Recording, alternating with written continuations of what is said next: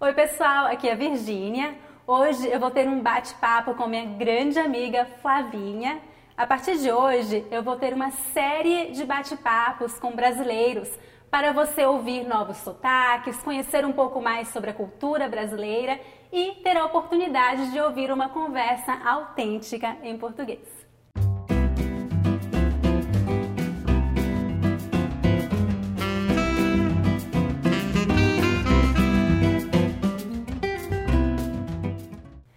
Bem, então vamos começar. Flavinha, fale um pouquinho de você, de onde você é no Brasil. Eu sou da região Nordeste, mais especificamente de Salvador, que fica na Bahia, que é uma região quente, com muitas praias bonitas, muita natureza, é uma região tropical do país. Muito diferente aqui de Nova York. Exatamente. Né, gente? Nova York está um frio hoje. Muito quente lá. e o que você está fazendo aqui em Nova York? Então, eu vim para cá porque eu queria um novo estilo de vida. Eu queria conhecer um novo estilo de vida, conhecer novas pessoas, queria aprender inglês. E para mim tem sido muito bacana porque é muito diferente de estar no Brasil. Uhum. É, hoje eu gostaria de conversar um pouco sobre as diferenças culturais entre o Brasil e os Estados Unidos. Na sua opinião, quais são as maiores diferenças culturais ou aquilo que você sentiu mais quando você se mudou para cá? Eu acho que o que me chamou mais a atenção é que o povo brasileiro ele é conhecido por ser muito caloroso e ele realmente é. E quando eu cheguei aqui, você sente que não é que as pessoas não sejam calorosas, mas é diferente. O povo brasileiro ele tem uma, uma coisa de agregar, de unir, de trazer para perto de si que é diferente. Então isso é, é muito diferente. É mesmo. verdade. Eu também, eu concordo com, completamente. Eu tive essa experiência quando eu me mudei para cá, porque no Brasil, quando a gente conhece uma pessoa pela primeira vez, Sim. o que você faz? Você dá um beijo e um abraço. É. Aqui em Nova York, não. Sim. Aqui é só um aperto de mão. Então eu cometi essa gafe várias vezes quando, quando eu me mudei para cá. Eu conheci uma pessoa, eu dava um beijo, um abraço, a pessoa ficava assim que estava acontecendo. Eu demorei um pouco para me acostumar a simplesmente dar um aperto de mão quando yeah. eu conheço a pessoa pela primeira vez. Você teve alguma dificuldade de adaptação quando você se mudou para cá? Olha, não ter uma base da língua inglesa foi difícil, porque quando você vem para outro, outro país, tudo você precisa da língua. Então eu tinha dificuldade de ir ao supermercado, eu tinha dificuldade de ir na farmácia.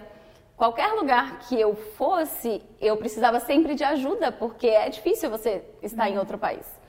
Então eu acho que não ter uma base da língua foi o que fez com que a minha adaptação do início fosse mais difícil. Mas hoje em dia eu me sinto adaptada. Eu fiz curso, já entendo melhor, já estou me desenvolvendo nisso. É, eu também tive essa mesma dificuldade no começo. Eu já tinha estudado muito inglês em casa, no Brasil, mas eu demorei pelo menos um ano para ter coragem de atender o telefone, por exemplo. Eu é. tinha muito medo de, de, falar, de me comunicar. É, a língua realmente é um, é um desafio muito grande quando você se muda a outro, pra, a outro país. É. É, Flavinha, e o que você mais gosta aqui nos Estados Unidos? Eu acho que o que eu mais gosto é eu conseguir um, ir e vir com muita facilidade.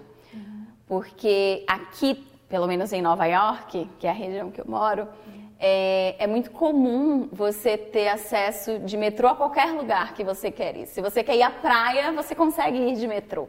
E isso é muito diferente do Brasil. Então, isso é algo no meu estilo de vida que eu gosto muito hoje em dia. Eu me sinto mais livre, eu não fico presa. No Brasil eu tinha carro, as pessoas têm carro porque é mais comum, por comodidade, você andar de carro. Uhum. E aqui é engraçado, isso mudou. Hoje em dia o transporte público é o que me faz ter mais essa sensação de liberdade. Carro já me aprisiona. É verdade. É. Em São Paulo você é obrigada a ter Sim. carro, né? Tipo, é. eu tinha que usar carro todos os dias para ir para a faculdade, voltar da é. faculdade. É. Isso é muito trânsito diferente. Trânsito terrível. Aqui o trânsito também é terrível, mas é. pelo menos você tem a opção Sim. de usar meio de transporte Sim. público. É, e o que você mais sente falta do Brasil? Da comida. e da minha família. Mas... comida e depois família.